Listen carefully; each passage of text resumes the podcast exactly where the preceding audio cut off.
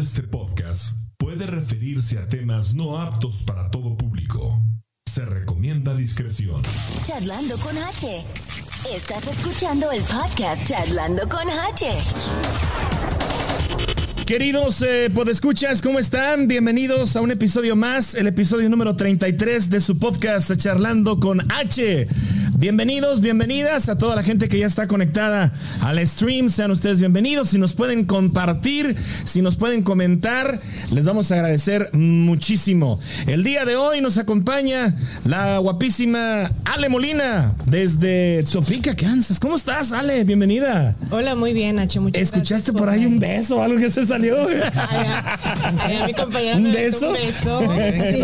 Así, así, Yo no así. oigo bien. ¿No escuchas bien? A ver. Qué hermoso recibimiento, Mary. Bienvenida, Ale. Siempre, siempre. En ausencia de Gaby, eh, nos acompaña hoy Ale Molina, que ya la identifican ustedes por ahí en el cristalazo semana tras semana, en el cristal eh, Nightclub y en el programa Cristalazo. Así Yo, no- es. yo no la conozco. ¿No la conoces? No. Ah, ¿De aquel ¿Cómo lado? no vas a conocer a esa mujerón? Preséntame, Mary. Ay, no. La famosísima Ale Molina. ¡Ay, no más! Un tremendo Hasta- mujerón. Hasta puja para Del cristal. presentarla. O, o sea, Invítenme más seguido cuando esté aquí, Mary, por favor. Ahí está, ya la escucharon, Marie, guapísima y de mucho dinero. ¿Cómo estás, María? Bienvenida. muy bien, muy bien. Eso es todo. Disfrutando la lluvia y el calor. Combinación mortal. Combinación mortal. Así y es. rico. De aquel lado nos acompaña el día de hoy también Alonso Cadena. ¿Cómo estás? Bienvenido, Alonso. Muy bien, gracias. Nos vas a platicar de tu- Muy contento. Nos vas a platicar de tu torneo que ya está a punto de iniciar. listo para, para comenzar en dos semanas. Perfecto. Ahí está. Y también, eh, como es eh, ya costumbre, está con nosotros también Arnoldo Ramos. ¿Cómo estás, Arnoldo? El Bienvenido. más, el más importante aquí de todo. Claro. Por supuesto, no, pues bien. Bienvenido a tu programa. Ah, muchas gracias. Como siempre, pues igual muy contento aquí de estar cada ocho días aquí en el programa. Qué bueno. Aportando un poquito. Prometí portarme bien, por eso no voy a decir nada. Omito mis comentarios. Pórtate mal. Omito mis comentarios en la presentación de Arnoldo. Ay, ay, ay. Bueno, señoras y señores, ha sido una semana eh, de muchas emociones, una semana triste, una semana conmovedo- conmovedora. Yo en lo personal, no sé ustedes, creo que el miércoles fue el día más eh, difícil para mí emocionalmente. Y creo que se vale, ¿no? Se vale. Bastante. No, no, no todo el tiempo tiene uno que estar este, al 100, como luego dicen, pero no sé ustedes cómo se hayan sentido una semana, Ale. Fatal, fatal. A mí me pegó en lo personal durísimo. Soy madre de un pequeño de la edad de esos niños. Entonces me vi muy afectada emocionalmente también. Sí. Igual, bastante. Marie, yo- Bastante afectada emocionalmente, este, sí duele, sí duele, a pesar que no, no son nuestros hijos, sí duele. Sí. Alonso. Muy difícil este, imaginarse tan solo uno el miedo como padre de mandarlos y saber que no están seguros. Cuando se supone que en la escuela es un lugar que nos tenemos que mandar con toda la confianza y ver estas imágenes te quiebra el corazón. Sí. Arnoldo. Es lo que es lo que yo estaba pensando en, en estos días después de que sucedió eso. Qué difícil ha de ser para los, los, los padres que tienen que mandar a sus hijos a la escuela con toda la situación que está pasando por todo el país. Porque ahorita, o sea, yo pienso que ya en ningún lugar estamos seguros. No Definitivamente. sabemos- No sabemos, de repente dónde va a caer un loco y va a cometer su avería. El tema de hoy lo hemos titulado Masacre en una escuela primaria en Texas. ¿Y ahora? ¿Y ahora qué? ¿Qué sigue? ¿Qué, qué viene? ¿Qué, qué, qué va a pasar? Este, hay muchas preguntas, hay mucha historia que se empezó a, a- a manejar el martes por la tarde cuando empezaron a suceder estos, este acontecimiento allá en Uvalde, Uvalde, Texas. Una población, no sé si sabían, de 16 mil habitantes. Sí, es, una- es un lugar muy pequeño. pequeño. Muy pequeño. Pequeño, Pequeño. realmente pequeña la comunidad. Eh, es una comunidad, eh, todos con nombres y apellidos eh, latinos, pero nadie habla español. Muy pocos. O si lo hablan, lo hablan muy Mocho. Mocho. Muy- el- eh, ahí es como que el famoso pocho, ¿no? El, el- el Pocho, el pocho. Fíjate que yo, El no pienso sabo que yo pienso que es Sí. como ah, a lo que yo he visto y a lo que siento es como una llamada de petate siempre que sucede eso. Hacen mucho escándalo, hacen mucho hablar de las autoridades que van a hacer esto, que van a hacer lo otro, pero si te fijas cuántas ah, situaciones igual, cuántas masacres ha habido muy grandes y no se ha hecho nada. Siguen las armas, siguen las armas en las manos de los niños, siguen las armas en las manos incorrectas. Porque, oye, yo de que recuerde de las más fuertes fue la de la que fue de, de Columbine, que fue una de las muy grandes. Y de ahí han venido grandes, la del cine de Colorado, eh, entre muchísimas. Y sin embargo, sigue sucediendo. Y de la misma manera, la persona publica, la persona va ahí en su vehículo, se mete y a disparar ahí adentro. Así es. Lamentablemente las armas es un negocio muy lucrativo. Eh, este país es el principal productor de armas y bueno, hay que decir, por ejemplo, la Asociación Nacional de Rifle son los principales ah, que apoyan a las campañas políticas. Entonces, por eso también eh, ha habido mucho debate sobre esto y no hace nada. eh, porque hay demasiado dinero de por medio y van a seguir. Lo malo es que se está, haciendo- se está haciendo muy normalito. La verdad, siempre nos toca el corazón, pero es una lástima que, que es una tras otra. Y es donde ahora nos tocó un poco más porque unos angelitos, a niños chiquitos. Sí, yo veo a mi niña de 8 Pequeños, años muy y, y qué Claro. tristeza para los padres no volverlos a ver sonreír. Ellos me, for- se fueron a trabajar, me imagino, y nunca Claro. imaginaron que, que sus hijos no iban a regresar. Bueno, para poner un poquito de contexto, el martes sería el último día de clases en la escuela primaria Rob de en Uvalde, Texas, pero al fin del ciclo no llegaron 19 niños y dos maestras. Fueron asesinados a balazos el martes por un joven de tan solo 18 años de edad. Cuando él entró, dijo, es tiempo de morir. Lo escuché disparar y le dije a mis amigos que se escondieran. Así sobrevivió una niña de esta masacre en la primaria donde murieron 19 niños. Eh, el entrenador eh, Steve Kerr del Golden State Warriors, un entrenador de básquetbol, él fue, creo que uno de los que primero mm, marcó pauta y, y luego, luego se hizo muy viral su discurso porque él estaba demasiado molesto, eh, de- puso palabras eh, muy, muy sonantes y constantes en su discurso, dijo, no vamos a hablar de básquetbol, esto tiene que parar y golpeó la mesa. Este, estaba indignado Alonso, el, el entrenador eh, Steve Kerr. un speech muy emotivo, realmente tocado. Por ahí se le ve que, quiere romper en llanto y, sí, estaba jugando las finales de conferencia y, y dijo, el básquetbol no importa, acaban de ganar, fíjate, para mantenerse con vida, pero él dijo, perdamos, ganamos, esto no importa, acaban de morir 19 niños, ¿cuándo va a parar? Y retó a los eh, senadores, a los políticos, a que paren, y disculpa la palabra, esta mierda, porque es, Así es es. una mierda, Sí. o sea, eh, se indigna uno con, con ese tipo de cosas. Y sí que lo es. Pero Bueno, bueno, sin duda, sin duda. Pero no le, no le, no sienten ustedes feo que siempre que hay una masacre, este, luego, luego se ponen todas las autoridades en frente de la cámara porque van a dar su discurso, van a hablar de qué, cómo sucedió, eh, quién era la persona que atacó, hablan un poco de la persona. Habla hasta el, el presidente de los Estados Unidos y que la bandera media asta, y ahí queda todo. Ahí queda. Ahí queda. O sea, yo cuando los veo, digo yo, o sea, no les da vergüenza. Da coraje, ¿no? Da coraje. Yo, yo al menos a mí me da mucho coraje. O sea, ¿crees que porque vas y le das un abrazo a una mamá que perdió una niña, que porque le dices, lo siento, o sea, vas a aliviar ese Eso no dolor es en vez de ponerse a hacer No, algo para que de veras esas personas vean que sus hijos no murieron en vano, que hubo un cambio, que a raíz de eso están tratando de hacer algo las autoridades y sin embargo no hace nada, todo queda ahí. Así es. Vamos a escuchar el audio del entrenador, precisamente Steve, eh, Steve Kerr, eh, que se pronunció justo en una conferencia de prensa. When are we to do something?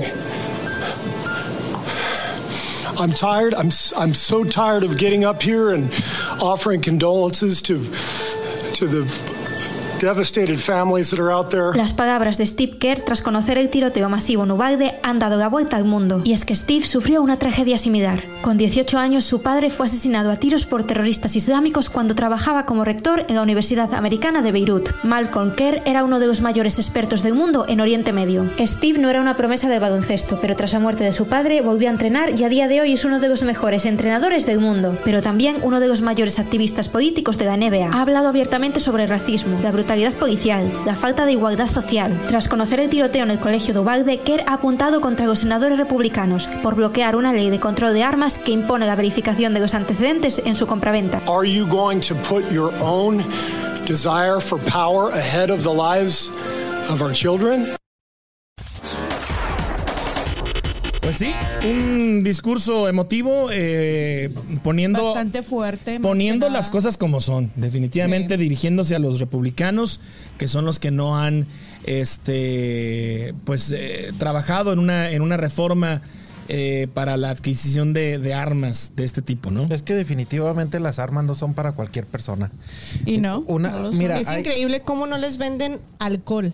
Y No venden alcohol hasta los 21 años y sí te venden un arma a los Es muy 18. O sea, Exacto. Ahora, hay- porque el arma fue comprada que el día, dos días después de que cumplió 18 Se la regalaron. Oh. De los dieci- ajá. Ah, tengo entendido, bueno, a lo que yo he leído es fue un regalo, Fíjate. fue un regalo de sus padres. Bueno, yo vi por ahí a la mamá diciendo que él tendría sus motivos, ¿verdad? Tenemos la, la gusto, declaración, tenemos No la declaración de los de la mamá, si quieren la escuchamos. yo pienso que es- y usó las palabras incorrectas. es que Esa para está empezar, muy atacada, pero yo pienso que no le salió la palabra y se escuchó de una manera muy grotesca, pero yo pienso que eran otras palabras lo que ella quería decir. es que para empezar apenas habla español. Sí. Ese es el problema. Pudo, de- haber- pudo haber sido eso. Sí, Pero ella ahí dice que ella no regaló el arma. ¿Lo escuchamos? sí. Vamos a ver qué dice. Tengo entendido que Yo, yo nomás no tengo palabras. Yo no tengo palabras para decir porque no sé lo que estaba pensando. Él tenía sus razones para hacer lo que hizo y por favor no, no lo juzgan. Yo nomás quiero a los niños inocentes que se murieron. Perdóname, ¿Qué les dices a los familiares de ellos? Perdóname, perdóname, hijo. Yo sé, él tenía sus razones. ¿Qué razones pudo haber tenido? a que se acercaran más a sus niños en vez de poner atención a las cosas, las otras cosas malas. La- no, yo no tengo palabras, no sé. ¿Es cierto esto que a Salvador le regalaron el rifle de cumpleaños de 18 años? ¿O es una mentira de redes sociales? No, sí, ese es el problema. Gente pone mucha atención en social media. And that's a big problem, social media. Describen a Salvador. Era bien calladito, era bien callado, bien. Um, he was to himself. Él no le molestaba a nadie, él no le hacía nada a nadie. ¿Te dijo algo antes de, de Si me lo permiten, yo creo que el, el problema o la razón que tenía este muchacho Salvador Ramos, eh, creo que ahí está escrito con la mamá. Ahí se describe la ma- el, el problema que tenía. O sea, la mamá está igual. Sí, eh, La mamá está igual. No, no hila una conversación, o sea, no sabe qué rollo. A lo mejor por el impacto de la noticia, ¿no? Pero a mí me da la impresión de que si tenía un motivo, el motivo era la mamá. pero también dijo No hay cosas, pero motivo también. No, no hay motivo. hacer- Nada pero también, lo pero que también hizo, hay cosas, también hay cosas que dijo muy cierta la señora en los consejos que dio. A ver, dime Que- cuál, porque que- que Sí, dijo- yo escuché uno por que, me hizo demasiado enojar. Dijo, dijo, lo que deberíamos de hacer los padres, es lo que entendí, estar más al pendiente de los hijos en sus cosas, en sus social media, en las cosas que Y ella ellos no lo estaba. No, no, no lo está, pero de aprendió. Porque ahora está dando, está Demasiado dando, está dando el, está dando el consejo porque ella misma está diciendo, lo siento. La mayoría Lo de los de la, la mayoría de los shooters que han habido en escuelas siempre lo avisan y siempre es por social media. ¿Por qué no se han dado cuenta si se supone? Se supone que por ahí es donde nos damos cuenta, ¿no? Ah, yo lo que yo lo que siempre he dicho, siempre los, los valores, los buenos principios siempre salen de la casa. Eh, la escuela solamente van a estudiar pues lo que son las matemáticas eh, sociales, naturales, todo eso, pero la, la educación, los Empieza modales empiezan en la casa, es responsabilidad de los papás. Y, y yo siento que les dan teléfonos a muy temprana edad y los chamacos están bombardeados por demasiada información que su cerebro todavía no está listo para procesarlo. Ahora, es, es obligación de los papás estar siempre al pendiente de qué ven en los teléfonos, qué ven en la computadora, qué cargan en su mochila. ¿Qué escriben cuando están en escuela? Yo recuerdo que siempre mi mamá estaba al pendiente, nos revisaba la mochila, nos revisaba los cuadernos, veía todo, nos tenía bien controlados y bien checados. Es algo que ahora eso no está sucediendo. Ahora para callarle la boca al niño le dan un celular, le dan una, Una tableta tablet. y jamás van poniendo atención qué está viendo ese chamaco. Ale, Dime. ¿qué piensas? Estoy de acuerdo con Arnoldo. Este, bueno, yo que tengo mis hijos, yo sí estoy al pendiente, puedo decir. Eso es, Es- bien importante. Sí, claro. Ver qué están haciendo. Siempre, siempre. Es que Y saben prácticamente... que este normalizar la sal- tener cuidado de la salud mental, que es muy importante y que creo que toda la gente Creo. lo deja de un lado. Creo que la gran pandemia que tiene este país es no es el COVID, no es la, el- exacto. la, el vi- la viruela del mono, es la salud mental. Es ahí salud. está, Ahí está. ahí está una gran pandemia que tiene este país. Una- nadie, una- nadie le pone atención a la salud mental, empezando por, Por uno los mismo. latinos. Y, y Pienso si que es los saben, latinos más que este- nada. ese chavito eh, dicen que le hacían mucho bullying, que tenía problemas, que toda su vida le han hecho bullying por su forma de hablar, que no se expresaba bien, que no Era tenía- tartamudo, creo. Era Era tartamudo. tartamudo, Entonces sí. eh, acumulan tanto coraje y bueno, hacen ese tipo de Pues yo creo que ahí está nuestra función como padres. Yo no creo que ningún padre esté, este, por ejemplo, yo veo situaciones en mis hijos y tomo acción. Tomar acción más que nada. O sea, no nada más decir, ay, mi hijo, es que sus razones tendrá. No, señora. Fíjese bien lo que está pasando con su hijo y si necesita ir a terapia, llévenlo. La Mira, terapia no solamente es para hemos, los locos. hemos, hemos dejado, Exacto, hemos dejado a un lado, hemos dejado a un lado la educación o el, el, um, la disciplina a golpes. O sea, una buena tunda. No Sí. crean que es, es necesario o, o ya, o ya no se vale. Sí, la necesitamos de grandes. Sí, sí, sí. sí, sí, Sí, sí, a veces cómo no. así el zape. Una, una cosa, una cosa, una cosa que también yo veo que es Así bien importante. O sea, entonces dejamos de lado ya ese tipo de educaciones. o sea, Sí. y por eso están ahorita nuestros hijos así. ¿o? Claro. Porque los papás ahora no están viendo a los hijos y me da tanto coraje cuando dicen esta palabra.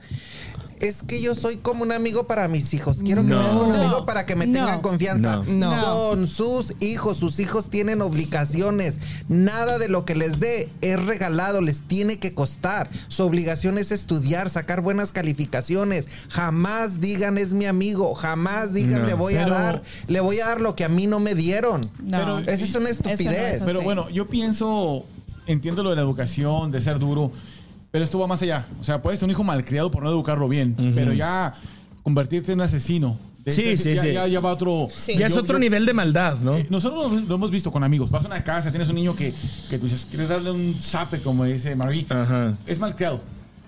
Pero no indica que por estar mal educado va a ir a una matanza en la escuela. Pero, Claro. Pero, pero, también por tenemos ejemplo, que poner Pero- límites como padres. Yo o sea, si yo estamos yo voy viendo. más con lo de la salud mental.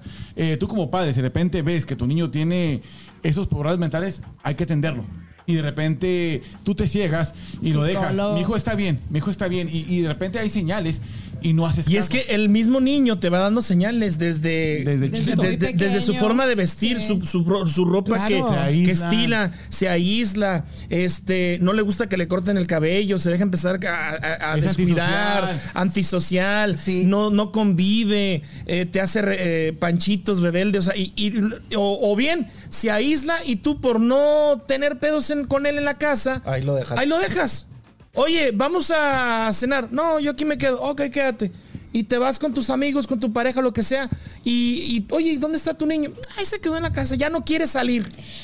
Ya no me sigue. Yo tengo otra vista a eso. Ah, no necesariamente es su forma de vestir o su forma de ser, porque cada quien es como quiere ser, o como cada quien tiene su forma de ser. Pero sí llevan un patrón, Mary. Sí llevan un Se patrón. llevan un patrón. Pero ahí es donde van los valores que uno les enseña. Es donde va Ah, cómo los ahí- tratas, cómo los enseñas. yo. No necesariamente su vestimenta, no necesariamente la forma de ser de ellos, sino la forma en que les han enseñado los valores. Y, Mira, eso, y, eso es, y eso es desde, desde chiquitos.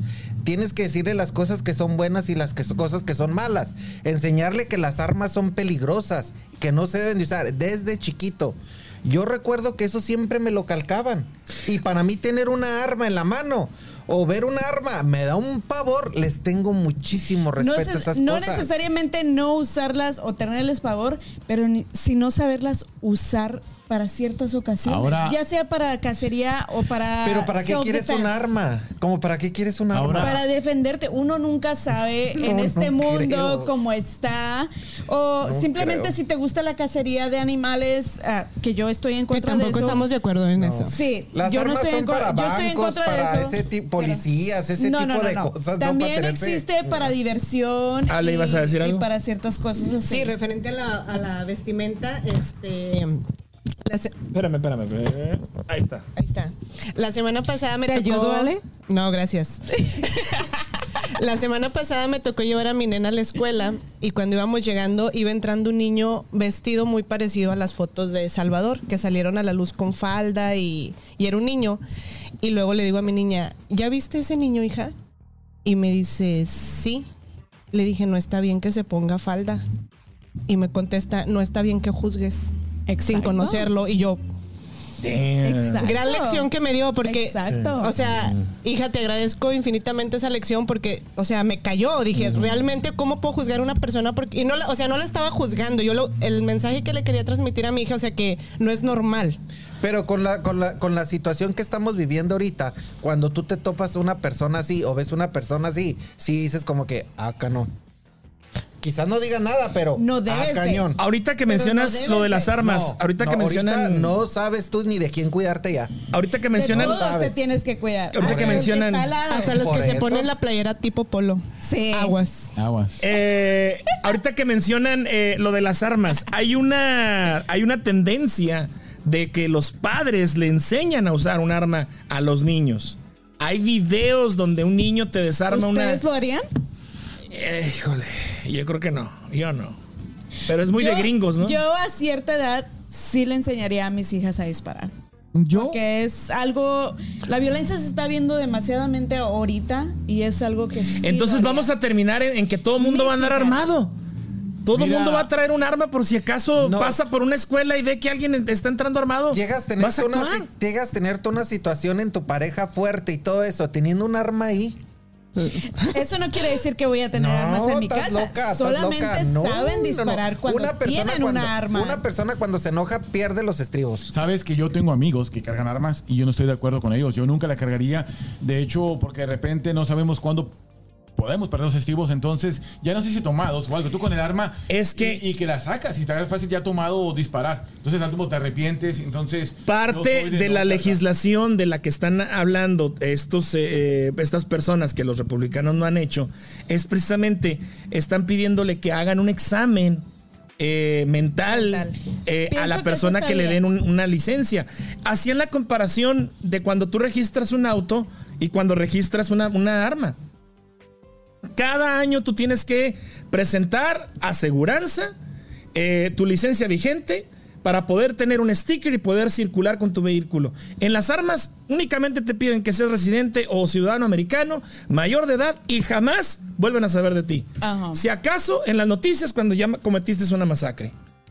Pero ese es, ese es el Fatal. tipo de regulación que quieren más o menos comparar. Que cada año la persona que tenga un arma se le someta a un examen médico, mental, Psicológico. psicológico, lo que sea, para, para, para saber si está apto todavía para poder, eh, poder portar un En arma. uno de los eventos que andaba yo hace tiempo y atrás, hubo una discusión entre dos personas. Y pues uno se arrima a ver el chisme, ¿verdad? Porque están discutiendo, se están gritando bien feo. Ni le gusta a uno. Casi ni te gusta. Pero de repente veo que la persona hace esto y yo estaba atrás de él. Y jaló poquito y traía un arma. Haz de cuenta que en cuanto yo vi el arma dije, patitas para cuando son. Yo siempre he dicho, yo le tengo mucho respeto a las armas. Yo le tengo mucho respeto a las armas. Oigan. No le veo lo gracioso. Ya me lo imaginé. Yo no soy así, discúlpame, pero yo no soy así. Oigan. Pero ya te imaginamos. No. Oigan, eh, en TikTok, eso. En TikTok hay un padre, me decías que se, se llama el padre Mota. El padre Mota. Ok, es muy común, es muy famoso en TikTok. Y él estaba haciendo un live, hizo un live de despuesito de que se estaba sucediendo este asunto. Y quiero que lo escuchen. Aparte de que él se emociona bastante y, y- y su discurso es así muy, muy emotivo, pero creo que Muy llegado. muy llegador. Creo que deja, deja muy claro y toca, toca fibras muy, muy sensibles. Lo, lo escuchamos. Es juegos violentos para que me quite yo la responsabilidad de pasar tiempo contigo. Y les vale madre a ustedes que se tatúen sus hijos con símbolos diabólicos del demonio, con 666, que te- se visten de brujas, que hagan todo eso. No les importa qué películas están viendo, porque se quieren quitar la responsabilidad, porque prefieren ustedes trabajar como puros 12, 14 horas en el trabajo, sin importarles lo que hacen sus hijos. Los venden a sus hijos ustedes. Me duele mi corazón, por eso estoy tan enojado ahorita. Porque pasan la responsabilidad de ser padres. Los que están ahorita criando sus hijos es la calle, los pandilleros, la violencia, los juegos, los juegos violentos. La- el teléfono está criando a sus hijos. ¿Por qué es esto? Y vemos los resultados. Me duele mi corazón que un muchacho de 18 años de nuestra comunidad latina, y yo tengo celos de ustedes. Yo los celo a ustedes. Me duele mi corazón. Yo celo a mi comunidad latina. Porque yo los amo mucho. Cómo, se, cómo nos estamos pudriendo y acabando. Me duele. Miren lo que me han hecho ustedes. No. Me duele mi corazón cómo me tienen de adolorida. Toda la mañana he estado llorando cuando vi que es un muchacho latino. Salvador Ramos me dolió tanto. Y ustedes no van a compartir este video porque les vale a muchos. No quieren e- escuchar la verdad. ¿Por qué no quieren la verdad ustedes? ¿Ah? Fuerte, ¿no? Sí. Bastante. Fuerte. Oye, acá traen un pleito en el chat. A ver, ¿qué dicen? Están con que no estás usando el léxico correcto. Dicen que el locutor de negro. Que está usando un léxico que no va de acuerdo con el tema del que están hablando. ¿Por qué ponen etiquetas? ¿Por qué estamos hablando de este tema y dando buen ejemplo con la cerveza puesta en la mesa? ¿Quién es Claudio Molina? Ah, Claudio. Ah, pues no, no te conozco, Claudio. Este. Eh, pues bueno, no sé. Y que no es cuestión de política. No es cuestión de política y tampoco es- Rogelio Arellano dice, ¿qué es lo que sigue? Todos sabemos lo que sigue, olvidar y esperar la siguiente masacre que tarde o temprano ocurrirá desgraciadamente. ¿Qué es lo que habíamos Voy dicho? de acuerdo Sí, con Rogelio. es lo que dijimos. Esto no, no, va, no va a pasar nada. Eh, Claudio, nos echamos unas chelas porque así desde el principio hemos hecho, casi tenemos un año haciendo este concepto. Este... Igual, el día que quieras echarnos unas chelas, te invitamos. Eh, Lili Zambrano, saludos. Mary Jane está viendo el, el video. Gracias. Miren, muchachos, yo sí les quiero eh, platicar y comentar a, la, a la gente que nos está viendo y nos va a ver. Hay algo muy raro en este asunto, Alonso, Arnoldo. Miren, el 16 de mayo cumplió 18 años de edad Salvador. El 17 de mayo, un día después, compra un rifle R15. Al día siguiente, el 18 de mayo, compra 375 cartuchos para ese rifle. Dos días después, el 20 de mayo, compra un segundo rifle. Una de las armas le costó 1.870 dólares. Nadie sabe de dónde salió el dinero para esa compra. De los dos rifles, solamente se usó uno, el otro se quedó en el auto que previamente él había chocado después de tirarle o de, darle un tiro a su abuela en su casa. Agarra su vehículo, va dirigiéndose a la escuela, choca, cae en un canal y ahí se le queda esa otra pistola. Todo indica que se bajó del auto, empezó, se atrincheró en el salón y empezó a darle a todo lo que le daba. Según la policía que lo mató, el policía terminó herido de bala. Alguien, alguien lo tuvo que entrenar. No, he- no me cabe, no me trago la, la- la- la noticia de que en cinco días él ya era un experto. O que aprendió por los juegos, por los videojuegos. Si eso fuera, imagínate, pues todos nos vamos a los videojuegos y somos unos expertos. Aquí me parece que hay algo detrás de este asunto. Porque casualmente él también llegó a la escuela con un chaleco antibalas. ¿Cómo llegó el muchacho a- de Búfalo a la escuela, a la- al, al centro comercial? Parecía llegó- soldado. sí. Bien, Parecía bien, soldado. Bien, bien, este hasta con su cámara en la cachucha. Entonces, a mí me parece, ¿quién le dio lo- casi los 3 mil dólares para que adquiriera esas dos armas? Ahora, Más aparte las municiones. Se supone que cuando compras una arma está registrada. Si vas y compras eh, arma en otro lugar, debe de aparecer en la computadora que ya acabas de comprar un arma. Ahora, ¿por qué venderle tantísima munición? Deja tú. ¿Qué hacía un personal de inmigración cerca de esa escuela? Bueno. Fue el que le disparó.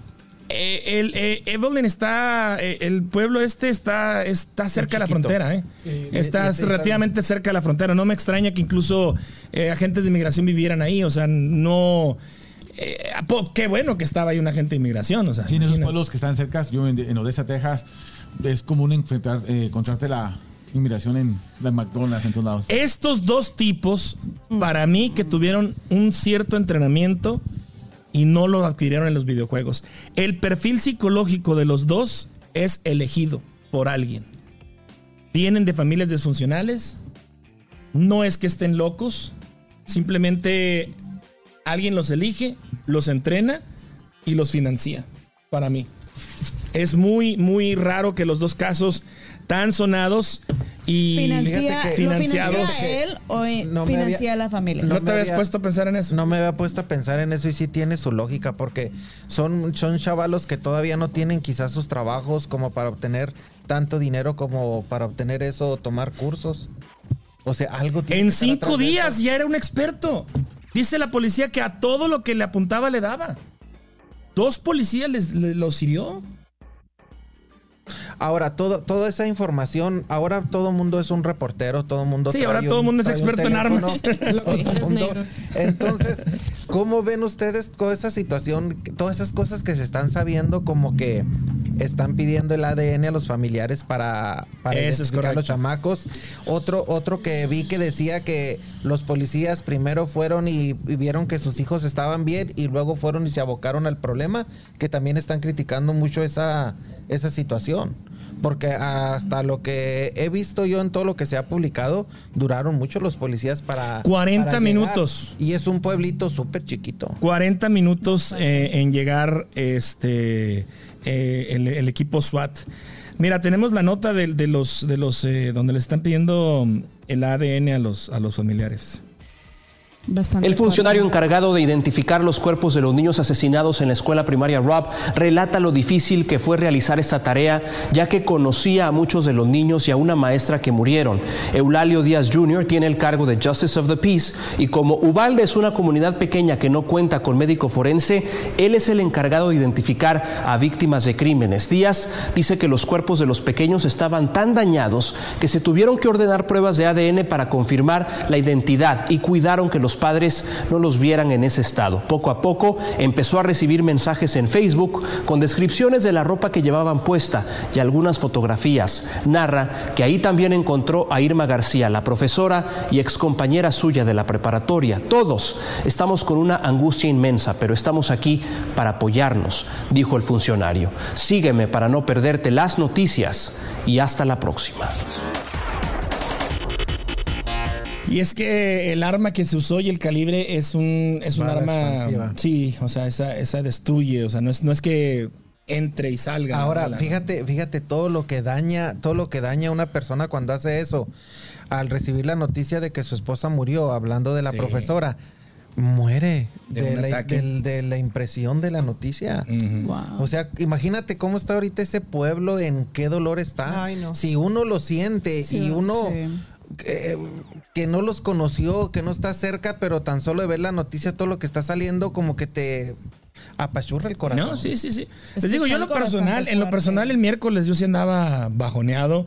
Este entrabas a tus redes sociales y lo único que, que veías era Sí, eso, noticias, noticias, noticias. Este, yo y sí. es que te hace pensar en tus hijos. Hay un- Claro, Hay un- hay claro, un- yo, yo, no, yo duda. no podía pensar en mis hijos en México y mi hijo aquí, Eric. O sea, Hay decir, un- Exacto. "Oye, está Hay un cabrón". meme muy triste que es el que se me hace bien triste. Es donde se ven las nubes y van los niños Sí. sobre Los las niños nubes con, caminando. con su mochilita. Ay, no. Hasta se me chinó la piel. Sí, sí, sí, sí, sí, es triste. Yo pienso que a lo mejor todo eso, como ya es que cuando llegaba le decía, me siento como que deprimido, medio, quizás a lo mejor esa sensación, eso que se está viviendo como que, como que lo resiente uno y le pega a uno. Claro que Es, pega. es una sensación, ¿sabes? Como, ¿Cómo se siente la sensación? Cuando sucedió lo de las Torres Gemelas, que también hubo gente- mucha gente.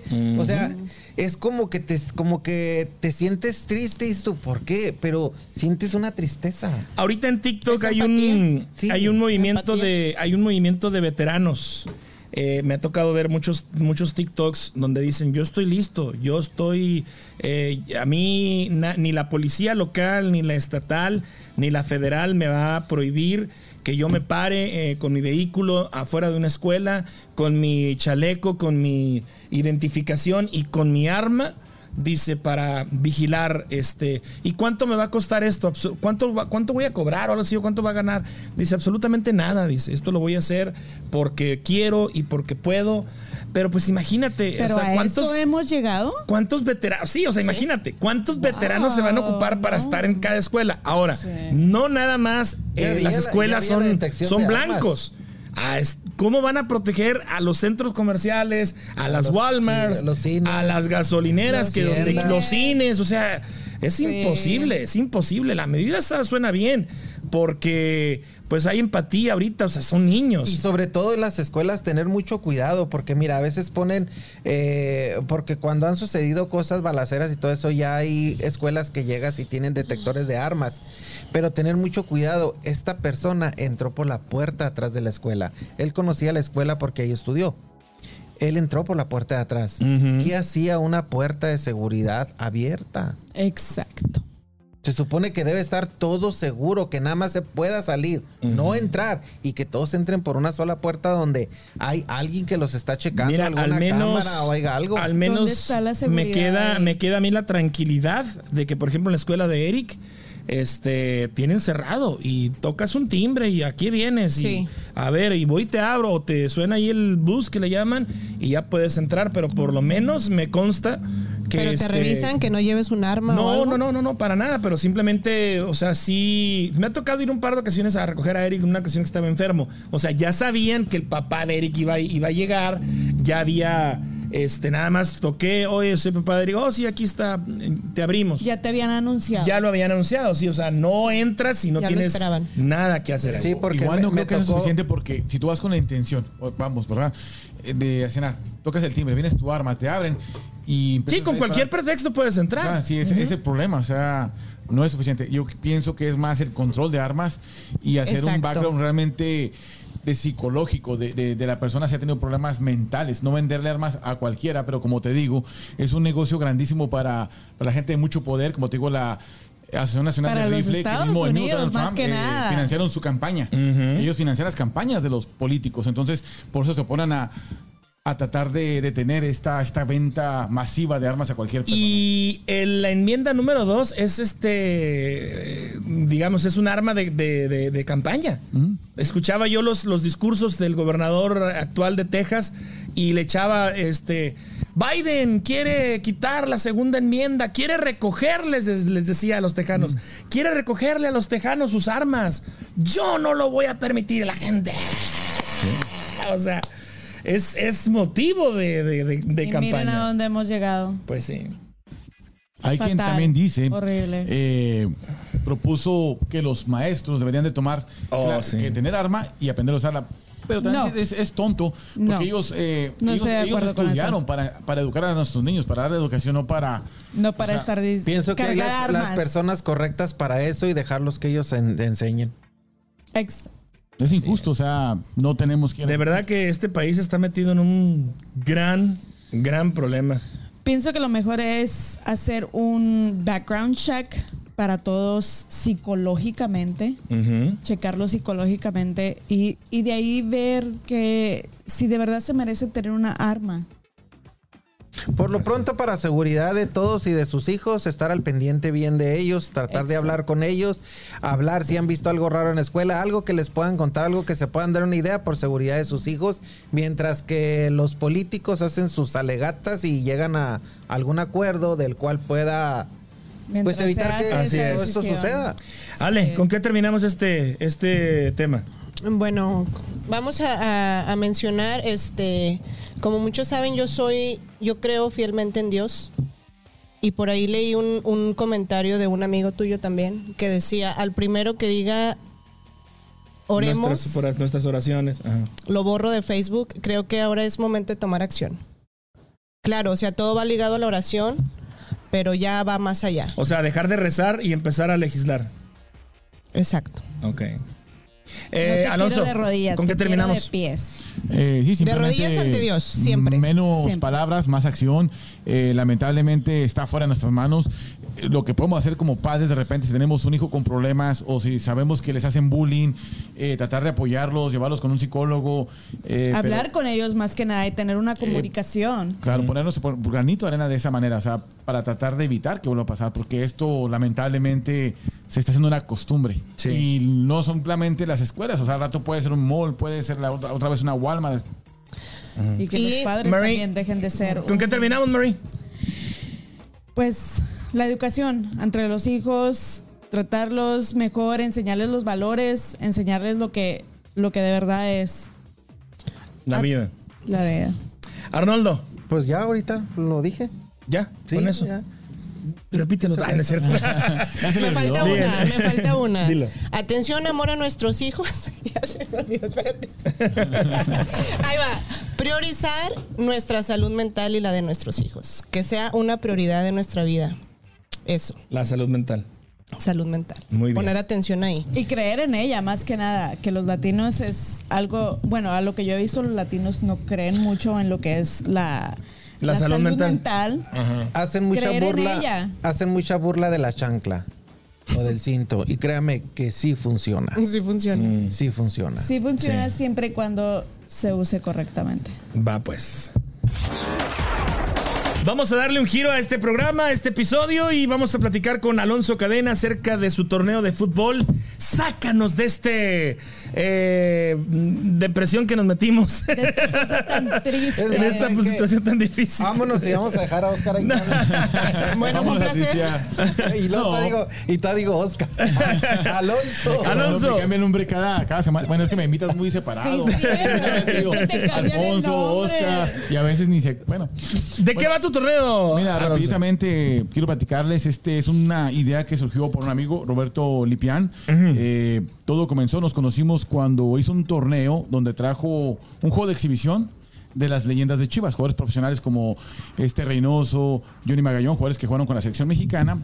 Eh, tuvo un gran éxito y bueno, eh, quedamos en hacer algo nuevo. Eh, queremos hacer algo por la comunidad, precisamente también para sacar a los muchachos de, de la vagancia. Ok. Entonces se nos ocurrió, eh, hay estas canchitas que están abandonadas, las construyó el Sporting Kansas City junto con la ciudad para que los muchachos las usaran, pero bueno, están completamente abandonadas. De repente pasábamos y están llenas de pasto, los Falta de mantenimiento. Descuidadas, descuidadas. descuidadas. abandonadas.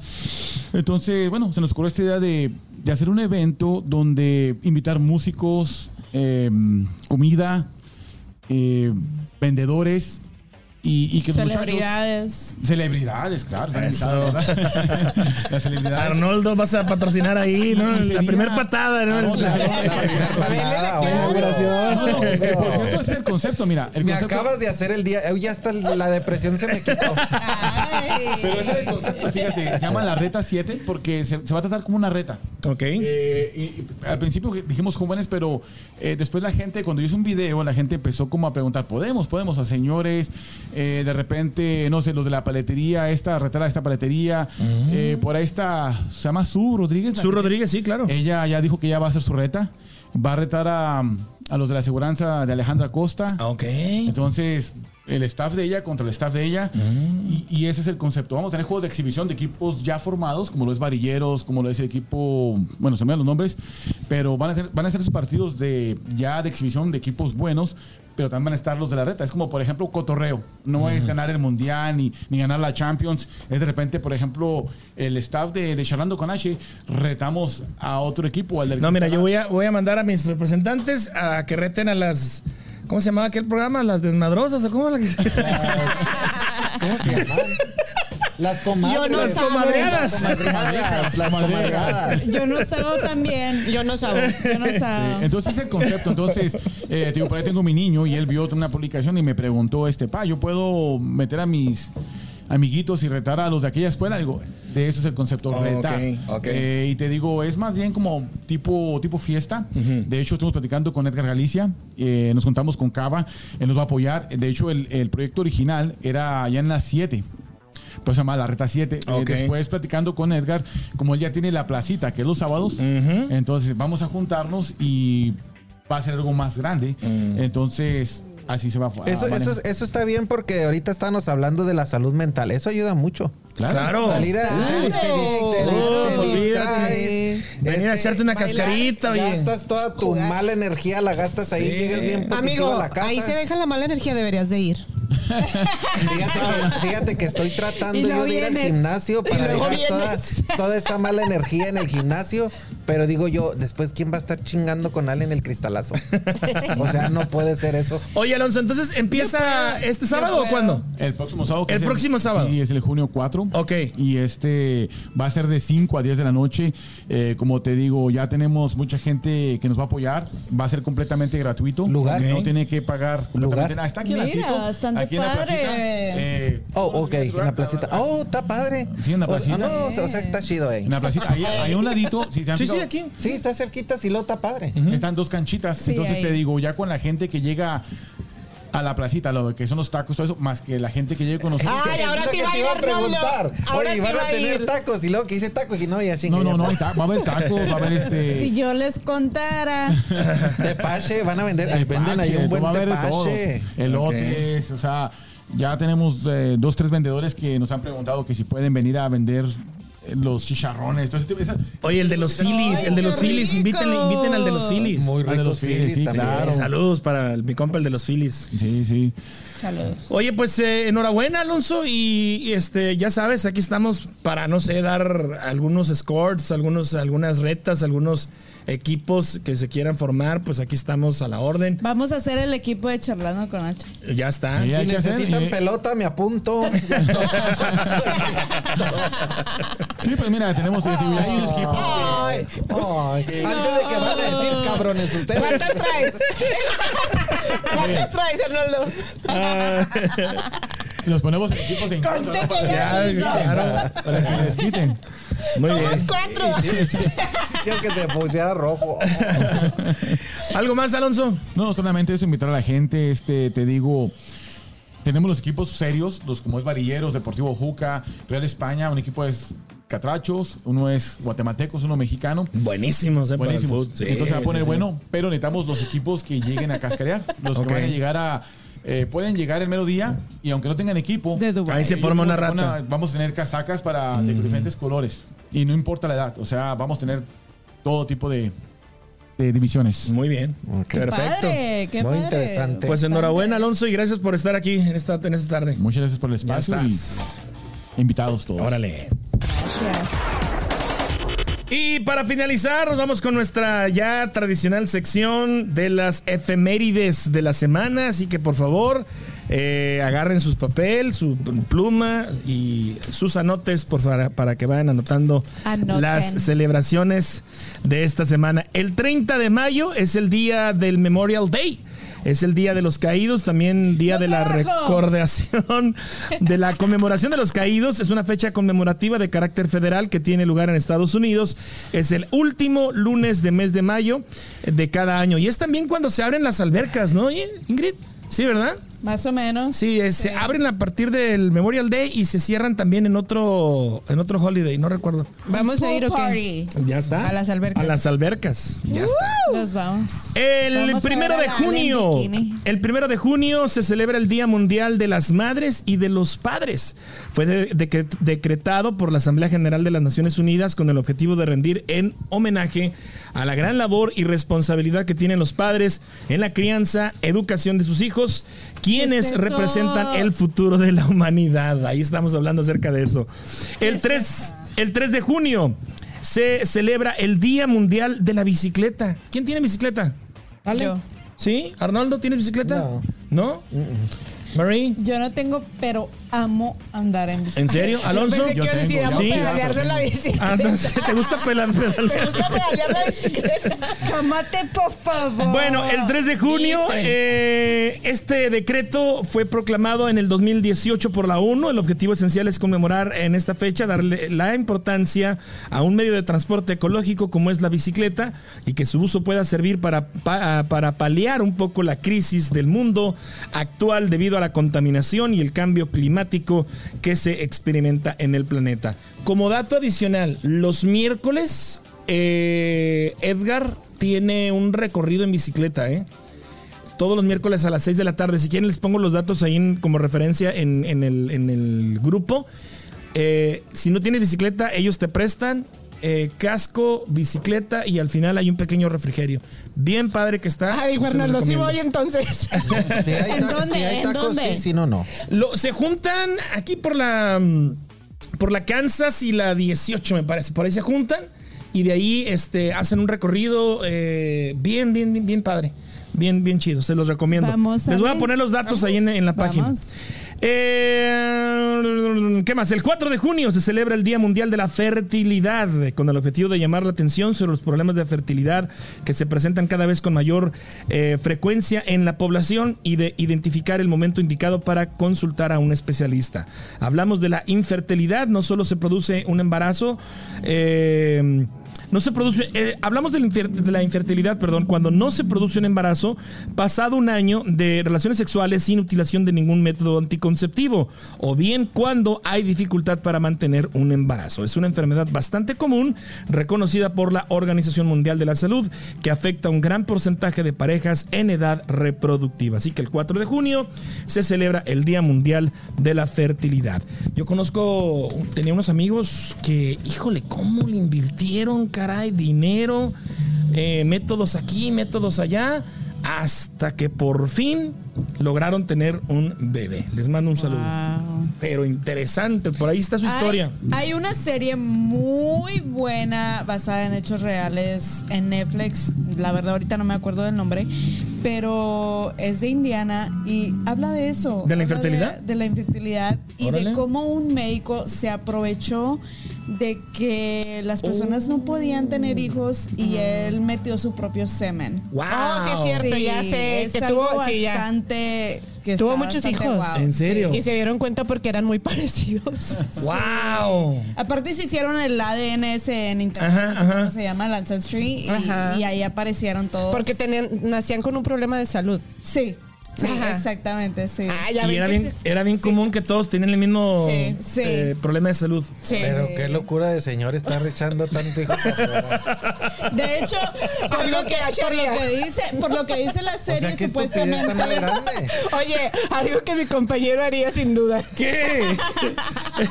Bueno, si lo estás inseminando, no, si no lo estás inseminando y lo No es estás- cierto, lo era estás broma. poniendo originalmente voy de acuerdo, pero o sea, lo estás inseminando. Sí, Bueno, sí, sí. él iba y se hacía sus cositas y luego ya iba y las inseminaba. Oye, pero con Oye, clínica y todo. ¿cómo hacía sus cositas? A ver. sus cositas. No, la mano. ¿Qué hacía sus cositas? Sus cositas Ay, ay. y iba y las inseminaba. Bueno, pues ya nos vamos. Joey. Espero que les haya gustado este nuevo setup que hicimos por aquí en los establos. corte- eh, idea de nuestro eh, director de cámaras y A mí productor sí me- a también. mí sí me gustó, se mira muy padre Gael. se mira muy padre el fondo negro. Gracias, Gael, director de cámaras. Productor. Oigan, eh, la no próxima. Tanto, no tanto porque después se lo cree y luego después se vuelve muy insoportable, ¿eh? Así Nah. como tú las vergas. Es increíble. Lo dice por experiencia. La próxima semana no vamos a estar en stream, pero ya hay un episodio grabado, el cual el cual saldrá el lunes Ah, yo ya 6. sé cuál. Ah. El próximo viernes no vamos a estar aquí, Ah. pero se van a quedar con la boca cuál, abierta con el programa sasasasazo que va a haber. la neta sí. Oh Sí, o sea, aparte del contenido. Oye, para cuando tengas otra fecha disponible ahí te encargo, ¿no? ¿quieres uno también tú? Sí, pues sí. Órale. Sí, cuando. ¿Ya estás? Ella, ella no, ella no habla de sus cosas. Ella Ah, no. se brinca muchas No, cosas. que nos Ella no platiques esa, tu historia. No, mejor no. Sí. Esa vez de que te sí, que cuando no te casaste. ¡Cállate! ¡Cállate! Sí, de las veces que se ha casado. Ya sí. cállese, ¿Ves? ese ¿Ves? horror. Ella, ella no está preparada toda para eso porque ella se va a brincar desde que nació ahorita. Todo el medio lo va a evitar. No, hombre, pero Pasado. que nos platiques esa. Bueno, ¿y ¿qué es lo que sigue? Bueno, les decía, no, no hay stream el próximo viernes. El lunes hay un episodio ya programado, ya grabado y editado y todo el rollo, y ya está listo. El próximo lunes 6. Y entonces nos vemos hasta el próximo mm, 10 de junio. En otro stream por aquí desde los establos. Muchísimas gracias. Ahí en casita, la gente que nos vio y escuchó, gracias. Recuerden que está disponible el próximo lunes en Spotify, YouTube y también en Apple Podcast. Gracias, Ale, por estar aquí con nosotros. Gracias a ustedes por la invitación. Gracias, hermosa. Gracias. Alonso Cadena, gracias. Muchas gracias a ustedes por la invitación. Marie, guapísima y de mucho dinero. Gracias. Gracias. Arnoldo, Un placer estar aquí. vienes la próxima semana. Ah, no, el próximo no, no, hasta el 10. Super El día 10 artista. aquí nos vemos. Ya está. El divo de Kansas. El Dio de Kansas. Bueno. Aunque el próximo sea. fin de semana sí va a estar. Nos vemos. Hasta la próxima. Hasta la próxima.